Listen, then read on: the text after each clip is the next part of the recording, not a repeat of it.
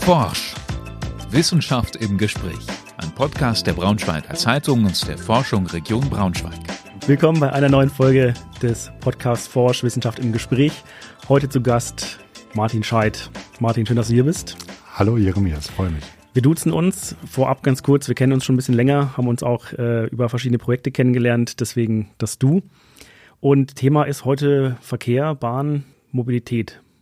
Wir haben ja, wenn wir so ein bisschen in die Medienlandschaft gucken, Kritik an der Bahn ohne Ende. Jan Böhmermann fasst das zusammen. Er hat die Behauptung, die Bahn ist jetzt zum drittklassigen Witz verkommen.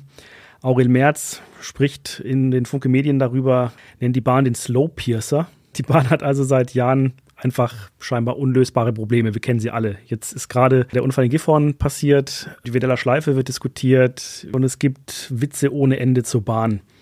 Kleine Challenge für dich. 30 Sekunden. Vor welchen Herausforderungen steht die Deutsche Bahn aus Sicht eines Fachmanns? Ja, äh, normalerweise wäre es die Challenge, eher zu sagen, äh, was gibt es denn positiven Sachen im Bahnverkehr zu nennen? Aber ich nehme die mal so an, ja. Challenges, also Herausforderungen. Es sind tatsächlich, würde ich das in zwei Gruppen einteilen. Einmal in politische Herausforderungen in, und in fachliche. Und ich glaube, dass wir tatsächlich derzeit sehr starke politische Probleme haben. Und über die fachlichen wird eigentlich in der Öffentlichkeit selten gesprochen. Aber fachliche sind natürlich die, die mich mehr betreffen und mit denen ich mehr zu tun habe. Deswegen fange ich erstmal mit dem politischen an, weil ihr wisst schon. 30 Sekunden laufen, ne? Ja, ja, ich weiß. Bahnverkehr und Deutsche Bahn ist nicht dasselbe. Das heißt, äh, für viele ist äh, dieser Mix äh, eine Herausforderung zu erkennen, dass die Deutsche Bahn ein Konzern ist, aber dass uns der Bahnverkehr eigentlich vielfältiger betrifft. Das andere ist, dass wir eine zu hohe Erwartungshaltung haben für das, was existent ist und für das, was die Politik bereit ist zu finanzieren. Es gibt sehr, sehr viele Akteure in diesem Bereich. Also das geht von den Kommunen, die über die, äh, die Bahnhöfe gerne mitentscheiden wollen oder nicht, nicht wollen, je nachdem, bis hin zu Bereichen von... Zwei, eins, komm, ich gebe dir, noch, ich, ich gebe dir noch ein paar. Ja, danke. Es sind einfach zu viele. Es sind einfach zu viele Akteure, ja. Äh, genau, die Länder oder, oder ähm, Verbünde, die sich dann darüber entscheiden, wie dann äh, Nahverkehr organisiert wird, also der länger läuft. Und dann halt der Bund, der im Wesentlichen der Anteilseigner der Deutschen Bahn AG ist, als äh, der eine Aktienanteilseigner ähm, der ähm, seine Verantwortung als Eigentümer nicht besonders gut nachkommt.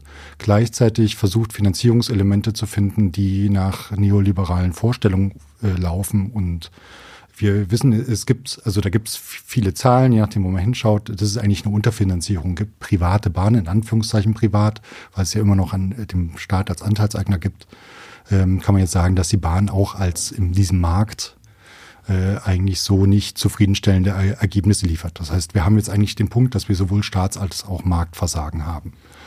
Der Markt regelt es doch nicht. Der Staat offensichtlich auch nicht. Aber was tun? Okay, also die Liste ist lang. Wir haben jetzt 30 Minuten Zeit nach der 30 Sekunden Challenge.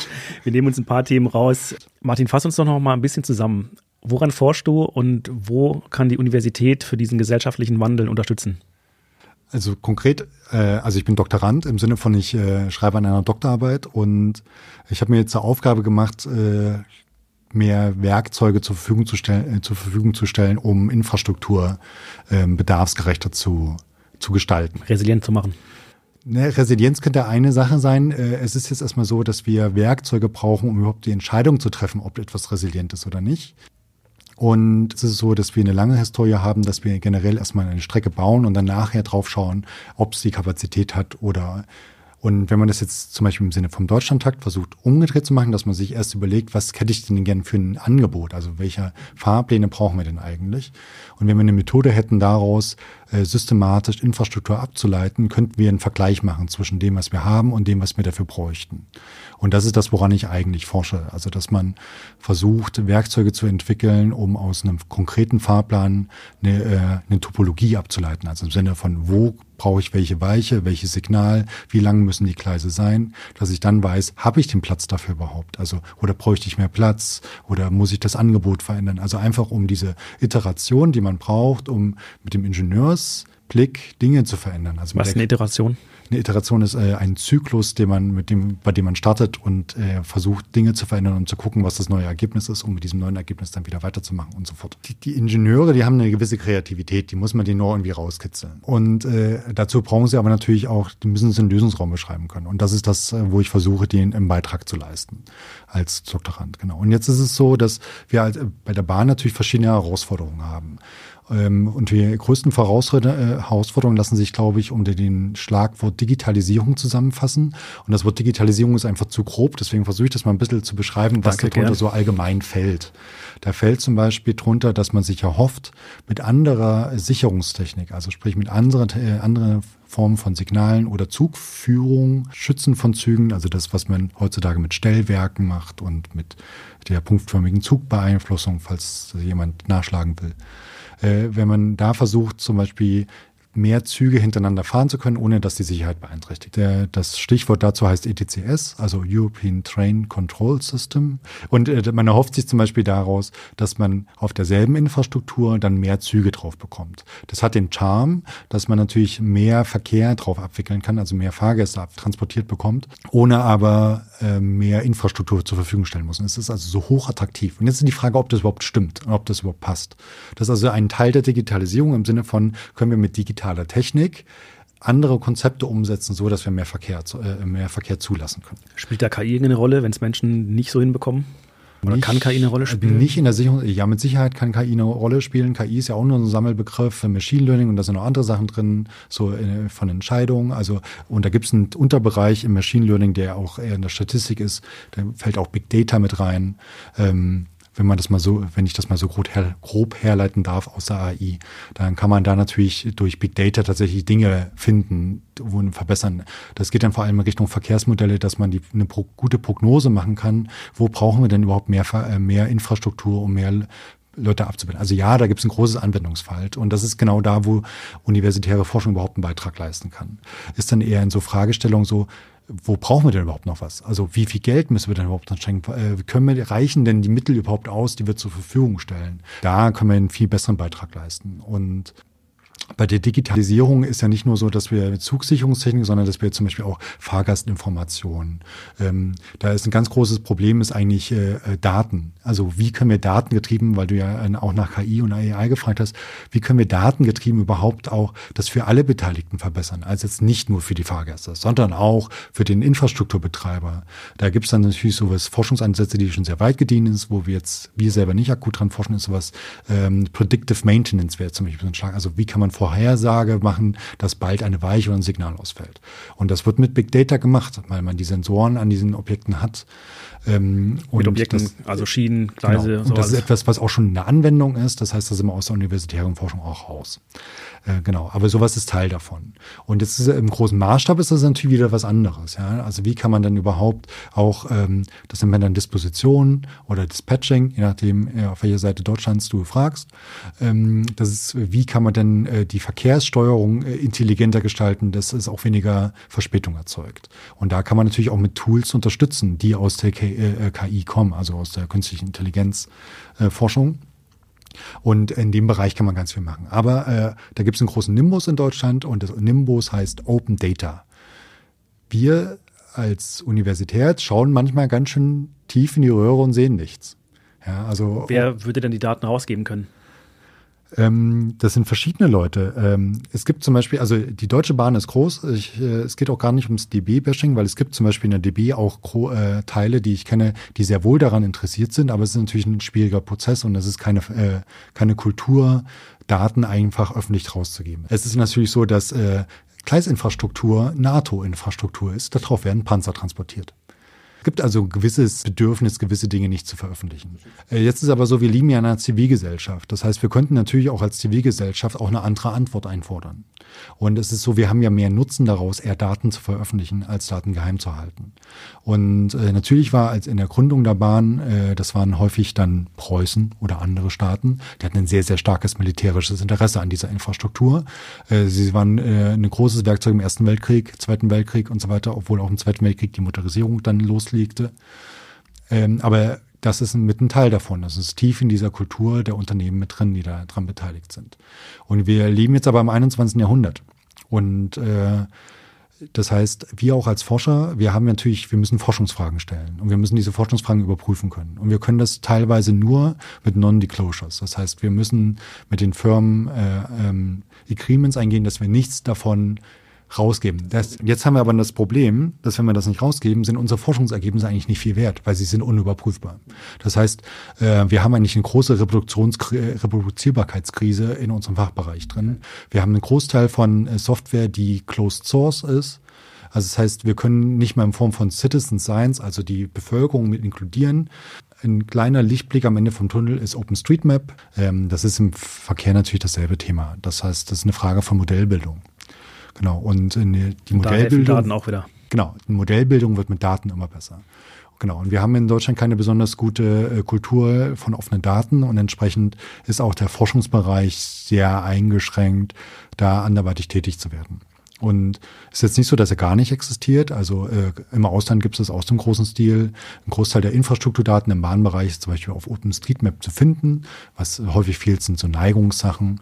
Genau, aber man kommt relativ nah ran. Ja, also das ist jetzt auch nicht so, dass wir unbedingt darauf angewiesen sind, aber die Datenbasis ist noch sehr schlecht. Also äh, wenn wir die Datenspenden der großen Firmen bekommen würden, es würde uns nach vorne katapultieren. Ja? Und auch das Teilen dieser Daten, wir werden mehr gewinnen. Gerade aus Sicht der Gesellschaft werden wir mehr gewinnen. Welche Firmen müsste man konkret mit ins Boot holen für die Forschung? Naja, ein paar davon sind ja schon in der Forschung. Sie machen damit Geld. Ja, also das, das ist so eine diese Gewinnabsicht ist so eine Sache. Das ist eine Frage von Forschungsfinanzierung. Also das heißt, fangen wir mal mit der Deutschen Bahn an. Ja, aber die ist ja quasi der Elefant im Raum. Die hat eine Open Data Initiative. Ähm, das wird auch von Jahr zu Jahr mehr äh, mehr Daten. Das heißt, ich glaube, die sind sowieso schon auf dem richtigen Weg und es gibt Teile in dem Konzern, die es auch verstanden haben und die daran pushen. Es ist nicht der gesamte Konzern. Es gibt große Widersacher. Es ist jetzt nicht so, dass es ein, ein Selbstläufer ist. Ähm, aber da gibt es genügend Leute oder es gab auch sie, manche davon sind schon gegangen, die das sehr vorangetrieben haben. Mit genau dieser Perspektive, dass sie genau wissen, dass es eher besser wird als schlechter dadurch. Wir wissen alle, dass die Bahn schlecht ist. Das, das ist kein Geheimnis. Das müssen sie nicht geheim halten. Äh, und wir wissen, dass ihnen das Personal fehlt. Wir wissen, dass ihnen die Finanzierung fehlt. Wir wissen, dass wir als Universität einen Großteil dazu beitragen können, dass diese Personalressource verbessert wird. Äh, zum Beispiel bilden wir Verkehrsingenieure aus, die äh, dann die Systeme verstehen und verbessern und mitgestalten können. Jetzt ist es so, wir haben nicht besonders viele Studierende. Zum Beispiel wissen nicht viele, dass man an der TU Braunschweig Verkehr studieren kann. Und Braunschweig ist eigentlich ein hervorragender Standort, weil auch die Industrie hier ist. Also wir haben die drei großen Hersteller für Sicherungstechnik sitzen in Braunschweig inzwischen. Das ist äh, also Siemens als sehr großer mit langer Tradition, hat mit Herrn Büssing angefangen. Herr ähm, Büssing ist wer? Heinrich Büssing. Äh, das ist äh, ein Ingenieur, ich weiß gar nicht, wann er gestorben ist, glaube ich 1800, nee, 1911, irgendwie, irgendwie 1910er Jahre irgendwo da. Anfang 20. Jahrhundert, ja. Äh, genau, äh, hat mit Herrn Halske zusammen hier die Signalbaufirma gegründet, aus der dann äh, irgendwann mal äh, Siemens sich das geholt hat und äh, eigentlich Siemens entstanden ist. Also es ist knapp die 100, mehr als 100 Jahre Geschichte. In Braunschweig. In Bahngeschichte. Braunschweig, Bahngeschichte. Inzwischen gibt es äh, auch äh, Stadler, Stadler Signaling Systems, das ist ein äh, Schweizer Konzern, äh, der hier mitsitzt. Es gibt Alstom, das ist, äh, früher war das mal Bombardier, die hier saßen. Äh, Alstom macht in Braunschweig sowohl Fahrzeuge, äh, die mit in Salzgitter und hier gewartet werden, aber auch Sicherungstechnik. Also das gibt's, Braunschweig hat eine lange Tradition, äh, auch im Sinne von Fahrzeugbau schon immer gehabt. Habt ihr denn die Kooperation mit den Unternehmen auch? Also Natürlich, Austausch, ja. Forschung? Äh, Forschung ist es jetzt eher, da lassen sie selten gerne ins Platz schauen, aber wir äh, machen gerne Weiterbildung mit denen. Also die kommen auch zu uns, um sich weiterbilden zu lassen und gerade wenn sie neue Leute einstellen, äh, kommen die häufig zu uns, genau. Auch zur Trassierung dann? Ähm, mehr zur Sicherungstechnik oder wie das Bahnsystem allgemein funktioniert, selten zur Trassierung. Das sind dann häufig eher Ingenieurbüros, die sind ja kleiner, gibt es auch viele hier in Braunschweig die äh, nehmen dann aber meistens gerne unsere Absolventen. Das heißt, alle unsere Absolventen haben schon Arbeitsverträge, bevor sie ihre Masterarbeit gemacht haben. Das ist eigentlich tragisch, weil wie sollen wir dann unseren wissenschaftlichen Nachwuchs bekommen, wenn die alle schon weg sind? Alle schon klar in der Industrie besser ja. versorgt sind. Ja, genau. Ja. Wie viele Leute in, für die Verkehrswende überhaupt in der Lage sind, andere Dinge zu tun, als Autos zu bauen. Das wird eine entscheidende Frage der Verkehrswende sein. Wie siehst du das im Moment? Ist das also eher so das positiv? Das sehe ich sehr düster. Also, also gerade was so Ausbildung und Nachwuchs in dem Bereich betrifft. Das heißt, es wird dann, also es ist jetzt nicht so, dass man sich umschulen kann. Das geht natürlich, ja. Aber die muss ja auch jemand tun, ja. Also das heißt, es, der Fachkräftemangel ist eigentlich, um das mit den Worten auszudrücken, krass. Und jetzt ist es auch so, du musst ja den den Geldgeber, und das in dem Fall ist es der Bund, beziehungsweise wir als Steuerzahler. Das heißt, wir wollen ja eigentlich auch, dass unser Budget, was wir als Gesellschaft haben, auch sinnvoll allokiert wird, also sinnvoll äh, ähm, verwendet wird, dass das, was wir haben wollen, passiert. Und der Stellenwert der Bahn ist im politischen Sinne nicht besonders hoch. Das heißt, auch die die, die Bedürfnisse, äh, die Bahn ausfalls, so ausfallssicher zu gestalten, dass es für uns keine negativen Auswirkungen hat, die müssen abgewogen werden. Also für den Einzelfahrer. Genau, also mein, man könnte ja zum Beispiel argumentieren, dass die Bahn, die führt ja Verspätungslogprotokolle, äh, ähm, also im Sinne, welcher Zug hat wie viele Minuten Verspätung und diese Statistik wird überprüft. Und äh, jetzt ist es so, es gibt noch diese wunderschöne Diskussion, ob jetzt, also jeder Zug, der unter 5 Minuten 59 Sekunden im Fahrplan ist, ist noch pünktlich und alles als Minute 6 ist unpünktlich. Geh da mal nach Japan, die haben da eine andere Ansicht. Naja, die Franzosen haben auch eine andere Ansicht, die äh, Schweiz haben auch eine andere Ansicht. Schweiz waren es, glaube ich, äh, zwei Minuten 59. Japan, glaube ich, irgendwie ein paar Sekunden. Äh, ich glaube 30 Sekunden, ich weiß ich aber auch nicht genau. Äh, in Frankreich ist es in Abhängigkeit von wie lang der Laufweg ist, da geht es bis zu 15 Minuten noch als pünktlich. Ja? Also es gibt schon auch unterschiedliche Sichtweiten, aber das eigentlich Entscheidende ist nicht, ob es diese Grenze gibt, ob etwas pünktlich oder unpünktlich ist, sondern das Entscheidende ist eigentlich, wie sieht es auf Fahrgäste auswirkt. Also man angenommen, so ein, so ein Zug kommt mit fünf Minuten 45 Sekunden pünktlich in einem Bahnhof an, bedeutet das ja nicht, dass man alle seine Anschlusszüge kriegt. Jetzt muss ich eine kleine Lanze brechen. Dadurch, dass ja. es so viele Verspätungen gibt, ich pendle ja auch tatsächlich sehr ja. viel, aber ich habe es tatsächlich schon zweimal geschafft, schneller zu sein durch verspätete Züge. Ja, genau. Und das ist halt so, es gibt eine unterschiedliche Sicht zwischen, ob ein Zug pünktlich ist oder ob die Fahrgäste pünktlich ankommen. Okay. Und welche Fahrzeit die Fahrgäste brauchen. Und äh, nach meinem Wissen, zumindest nicht öffentlich, wird das nicht erfasst. Und es ist so, dass äh, angenommen in Deutschland die Pünktlichkeitsstatistik ist gerade nicht besonders gut. Ich habe keine aktuellen Zahlen. Mhm. Ich weiß, dass sie im Sommer auch teilweise nur bei 60, grob bei 60 Prozent war. Das passt zu einer Frau, die mal angefangen hat, ihre Bahnverspätung in den Schal zu stricken. Ja, genau. Also alles sowas. Aber das bedeutet halt auch, dass das sind ja nur die, das ist die Pünktlichkeit der Züge. Das ist nicht die Pünktlichkeit der Fahrgäste. Mhm. Die Pünktlichkeit der Fahrgäste, die muss deutlich niedriger sein. Und diese, äh, das wird zum Beispiel nicht erfasst. Und es ist jetzt so, wenn man zum Beispiel sagt, dass äh, die Pünktlichkeit bei 5,59 Sekunden, also 5 Minuten 59 Sekunden sind, dann sollte man auch sagen, dass auch die Mindestübergangszeit innerhalb dieser Pünktlichkeitsvarianz sein sollte. Das wären aber natürlich andere Vorgaben, da müsste man Infrastruktur auch anders gestalten. Äh, und ein Teil davon ist zum Beispiel, also das ist jetzt nicht direkt so, aber indirekt ist es so, da gibt es natürlich Überlegungen zu. Es ist jetzt nicht so, dass das völlig neue Überlegungen sind, dass ich hier irgendwas Neues erzähle. Eine Überlegung ist, das nennt man dann Deutschlandtakt zum Beispiel. Also, dass man versucht, die Sachen besser zu vertakten, dass diese Wartezeiten wegfallen. Aber dann müssen wir erneut über Pünktlichkeit neu nachdenken und dann muss das entsprechend auch finanziert werden. Und derzeit sieht es aber eher so aus, als äh, wäre der Deutschlandtakt von äh, einer ähm, schlauen aber nicht ganz so mächtigen Mittelelite im Bahnsektor quasi erdacht worden und entsprechend äh, den politischen Kräften verkauft worden. Wodurch sieht das so aus? Äh, das sieht dadurch aus, weil sehr viel Fachlichkeit da drin steckt. Also es ist jetzt sehr viel Fahrplankonstruktion ist da drin. Es ist jetzt relativ gut überlegt. Es ist jetzt nicht dumm gemacht, aber es ist natürlich sehr daran orientiert, was derzeit möglich ist. Es ist nicht daran orientiert, was möglich wäre, wenn man es anders gestaltet. Oder sein sollte. Genau, über dieses, was sein sollte. Darüber müsste man aber als Gesellschaft diskutieren, weil das natürlich Mittel verlangt. Das heißt, eigentlich müsste dann von der Politik sagen, das ist das, was gesellschaftlich eigentlich erwartet wäre, was sie gebrauchen könnten. Und dann müsste man das politisch auch entsprechend finanziell hinterlegen. Dieser Schritt fehlt. Mhm. Aber es gibt natürlich das Fachliche, das, was man tun kann, auf der Infrastruktur jetzt da ist, da versucht zu machen. Man kommt aber natürlich nur bis dahin, wo die Politik sagt, ja, okay, und wo kommt das Geld her? Mhm. Wir geben es euch nicht. Gehen wir da mal auf konkrete Zahlen. Was heißt Finanzierung unterfinanziert und in der Politik zu wenig Stellenwert ausgedrückt in Zahlen? Wie steht die Deutsche Bahn gerade da? Also ich habe jetzt keine akute Statistik, also aktuelle Statistik. Ich empfehle da die Zahlen sich von der Allianz pro Schiene mal anzuschauen. Also die veröffentlichen Statistik dazu in diesem Fall.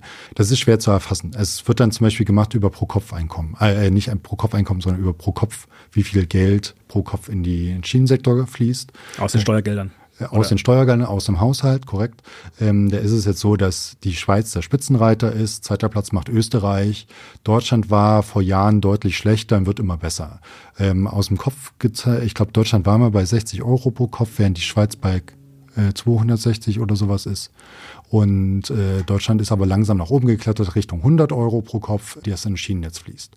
Dieselbe Frage könnte man aber nicht nur zum Beispiel im Schienenverkehr stellen, sondern die kann man ja auch im Nahverkehr bei der Straßenbahn stellen oder bei Fahrradwegen. Und da sieht Deutschland auch nicht besonders gut aus, muss man dazu sagen. Mhm. Also zum Beispiel gerade, wenn man sich im Fahrradverkehr mit Kopenhagen vergleicht oder aktuell mit Paris, dann haben wir auch da ein Nachholbedürfnis. Wenn wir uns allerdings anschauen, wie viel von dem Bundesbudget, das wir haben, wie viel tatsächlich in die auch zum großen Teil verdeckten Kosten des motorisierten Individualverkehrs gehen, dann wird er schwindelig. Hm, also Auto.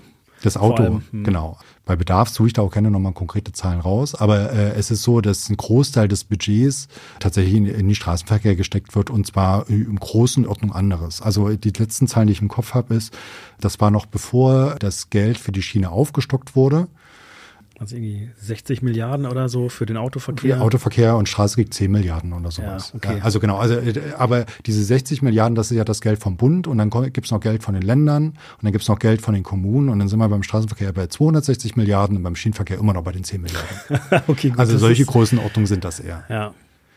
Okay, das Verhältnis müsste umgekehrt werden. Jetzt haben wir auf naja, jeden Fall. Umgekehrt ist gar nicht notwendig.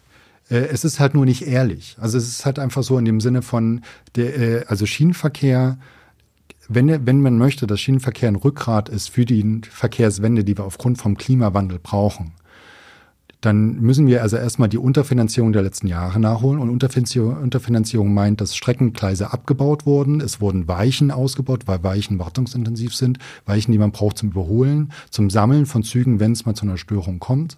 Das wurde zurückgebaut. Wir hatten jetzt gerade nochmal das Thema Klimawandel. Du hast äh, schon eingebracht. Gibt ja. es irgendwie Alternativen für dich als Fachmann für die Bahn? Ja, es gibt Alternativen, die also mit, Alternativen dem, die mit, dem, Schrumpfen unserer Wirtschaft zu tun haben, ja. Die mit dem äh, mit der Reduktion unserer Bewegungsfreiheit, nicht mit der Einschränkung der Mobilität, sondern mit der Beschränkung der Längen und Strecken, die wir zur Verfügung haben. Kannst du da den Unterschied nochmal erklären? Mobilität und Verkehr, Einschränkung? Genau, äh, Mobilität ist es also die, äh, die ist so ein bisschen sagen wir so, äh, umstrittener Begriff, äh, wie er jetzt gedeutet wird. Äh, ich habe es jetzt so gedeutet im Sinne von, dass es dir ermöglicht, deine Bedürfnisse zu erfüllen. Von diesen Bedürfnissen gibt es die klassische fünf, das ist, dass du zur Arbeit kommst, dass du zur äh, Ausbildung kommst, dass du äh, in die äh, Freizeit, also in die Natur kommst, dass du einkaufen kannst, dass du zum Arzt kommst. Das sind die klassischen fünf. Und die Mobilität heißt, dass du zu allen dieser fünf Zugang hast. Das heißt zum Beispiel, wenn du auf dem Land lebst, ähm, hast du nicht unbedingt zu allen Zugang in dem Sinne weil zum Beispiel der Arzt so weit weg ist, dass du dafür, um diesen, deinen Arzt besuchen zu können, brauchst du ein Vehikel, was dich dahin bringt. Das heißt, das ist das, was Leute meinen, wenn sie aufs Auto angewiesen sind. In der Stadt, wo du natürlich trotzdem dahin kommst, ist es was anderes. Und das heißt, wenn man mehr über Mobilität redet, müsste man ja zum Beispiel auf dem Land sagen, ja, vielleicht ist es sinnvoller, den Arzt mehr wieder in den Ort zurückzukriegen, wo er früher mal war. Vielleicht würde das genauso viel zur Mobilität beitragen äh, anstatt einfach nur überall Straßen zu, zu bauen und Sachen zuzubetonieren. Also das wäre erstmal Mobilität. Und ich weiß, das ist ein anderer Begriff, als ihn große Verkehrsautomobilhersteller äh, benutzen. Die benutzen das gerne als Greenwashing. So würde ich ihn nicht verwenden. Wie benutzen die den? Ja, die nennen das dann E-Mobilität und verkaufen aber dasselbe, was wir, äh, aber sich potenziell eher als Transport bezeichnen würde. Also die mhm. Möglichkeit, von A nach B, zu, kommen. zu kommen. Genau. Okay. Und äh, Verkehr jetzt selbst wäre dann welche Definition? Verkehr ist dann die Summe aller Transporte. Also okay. sind ja genau. Also Transport ist der individuelle Transport. Äh, man würde es, äh, weil wenn man es als Person macht, eher als Reisen bezeichnen. Und wenn es ein Stück gut ist, dann tatsächlich als Transport. Und die Summe davon, was sich so bewegt, das würde man als Verkehr beschreiben. Der, äh, klassisch im Umgangssprache wäre, wenn zu viel Verkehr ist, ist Stau, sehr viel Verkehr, würde man sagen, auch wenn sich da in dem Moment nichts transportiert, sondern es steht ja. Genau, aber trotzdem ist dann davon die Summe aller der Verkehr. Wäre dir noch was wichtig? Noch was, was du anbringen willst? Äh, eine, eine Botschaft, die ich gerne mitgeben würde, ist äh, so, wir können durch weniger Verkehr, können wir mehr Lebensqualität gewinnen. Und ich glaube, die Erwartungshaltung, die wir an unsere Verkehrssysteme stellen, sind überzogen. Auch im Sinne von dem, was wir bereit sind, überhaupt dafür zu bezahlen. Und ich glaube, vielen ist nicht bewusst, wie teuer unsere Straßeninfrastruktur ist und welche Folgekosten das eigentlich nach sich zieht. Ich weiß nur intuitiv, dass ich äh, weniger Fleisch essen sollte und weniger fliegen sollte. Aber was es konkret bedeutet, welche Alternativen ich habe, das manifestiert sich für mich ja erst, wenn ich im Supermarkt an der Kühltheke zu veganen Essen stehe und finde, oh, das war aber besser als das und das. Ja, also das heißt, natürlich ist es irgendwie nachvollziehbar, dass es, äh, das nennt man dann Pull-Faktoren, also äh, die mich dahin ziehen. Äh, und das ist Teil mir, für mich als Verkehrsingenieur eine Aufgabe, sinnvolle Pull-Faktoren zu finden. Aber gleichzeitig dürfen wir nicht vergessen, wir brauchen die anderen, nämlich die Push-Faktoren. Und diese Push-Faktoren sind hochpolitische Faktoren. Und das heißt, wir brauchen eigentlich als Gesellschaft eine Diskussion, wie viel Verkehr ist denn jetzt genug? Weil höher, schneller, weiter, daran sind wir, da ist vorbei. Das heißt, ich verstehe dich richtig, du sagst Verkehr reduzieren. Ja. Und den individuellen Verkehr vor allem einschränken, nicht verbieten, also nicht Mobilität einschränken, genau. sondern wirklich den Verkehr reduzieren, um Klimawandel zu ermöglichen. Genau, also da bin ich auch nicht alleine, gibt es viele, die das sagen. Ähm, und äh, das wird auch schon seit den 90ern erzählt. Nenn mir ein paar Namen. Wer sagt das noch? Das ist ja so ja, geliehene Autorität. Geliehene Autorität. Das sagen ganz viele.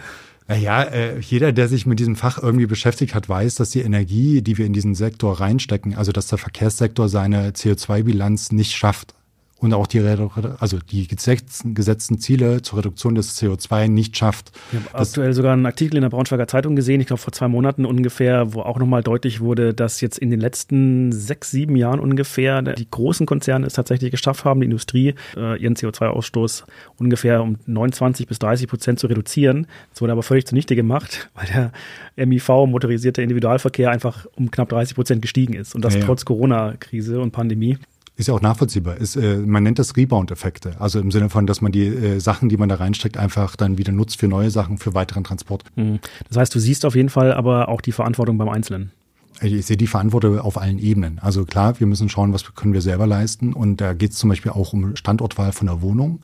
Das sieht man zum Beispiel in Zahlen, äh, dass es unterschiedliche Perspektiven gibt, was man als Statussymbol verwendet. Also nehme ich lieber das starke Auto oder nehme ich lieber die Innenstadtwohnung, die, wo es am Ende kostenmäßig auf selbe hinausläuft. Das ist eine individuelle Entscheidung. Und äh, wenn man mehr Infrastruktur baut, hat man das Gefühl, dass man auch weiter draußen wohnen kann. Das heißt, die Infrastruktur kommt ja dann wieder vom Staat und das ist ja auch sinnvoll, dass eine Infrastruktur vom Staat kommt, als zumindest in unserer Kultur. Und entsprechend ist es so, dass alles eigentlich Hand in Hand gehen muss. Und es kann nicht sein, dass es nur individuell ist. Das geht nicht. Äh, da kommen wir nicht weiter. Und es kann aber auch nicht sein, dass es nur staatlich orientiert ist. Das heißt, äh, an irgendeinem Punkt muss das passieren. Es gibt zum Beispiel dieses schöne Phänomen des, der Reisezeitkonstanz. Äh, ist jetzt nicht vollständig äh, unumstritten, aber es beschreibt grob, dass man äh, die, die letzten hunderte Jahre Menschheitsgeschichte eigentlich sagen kann, dass wir immer dieselbe Zeit im Verkehr verbringen, also im Transport. Und das bedeutet, dass äh, wir in dieser Zeit nie weniger Zeit gewonnen haben, aber immer weiter gefahren sind. Das heißt, wir wohnen inzwischen, also wir können in Hannover wohnen und in Braunschweig arbeiten oder umgedreht. Ist kein Problem.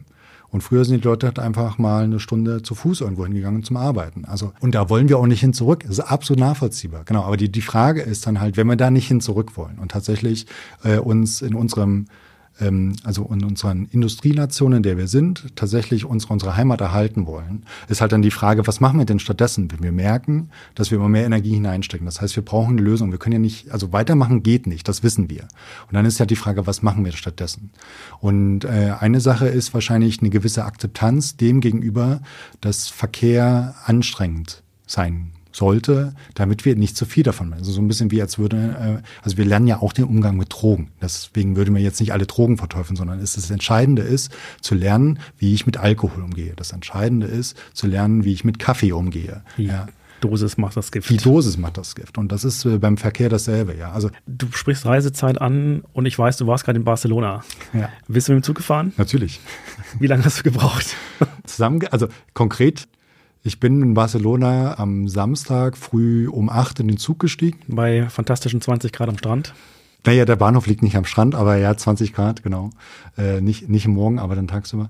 Und bin erstmal, weil europäisches Reisen im Fernverkehr dann doch etwas anstrengender ist, weil Europa jetzt auch keine gute, rühmliche Rolle in einem europäischen Eisenbahnnetz spielt, bin ich nur bis Lyon gefahren und habe dann dort erstmal, äh, bin ich so gegen 14 Uhr angekommen, habe ein Hotel eingecheckt, habe mir Lyon angeschaut, war ganz nett, ist eine schöne Stadt, kann ich nur empfehlen. Und bin dann dort am nächsten Morgen um 10 dann in den TGW, der nach Frankfurt fährt, durchgestiegen und bin abends 19 Uhr in Braunschweig ausgestiegen. Im TGW pünktlich? Ähm, alle Züge, die ich aus dem Ausland benutzt habe, waren pünktlich.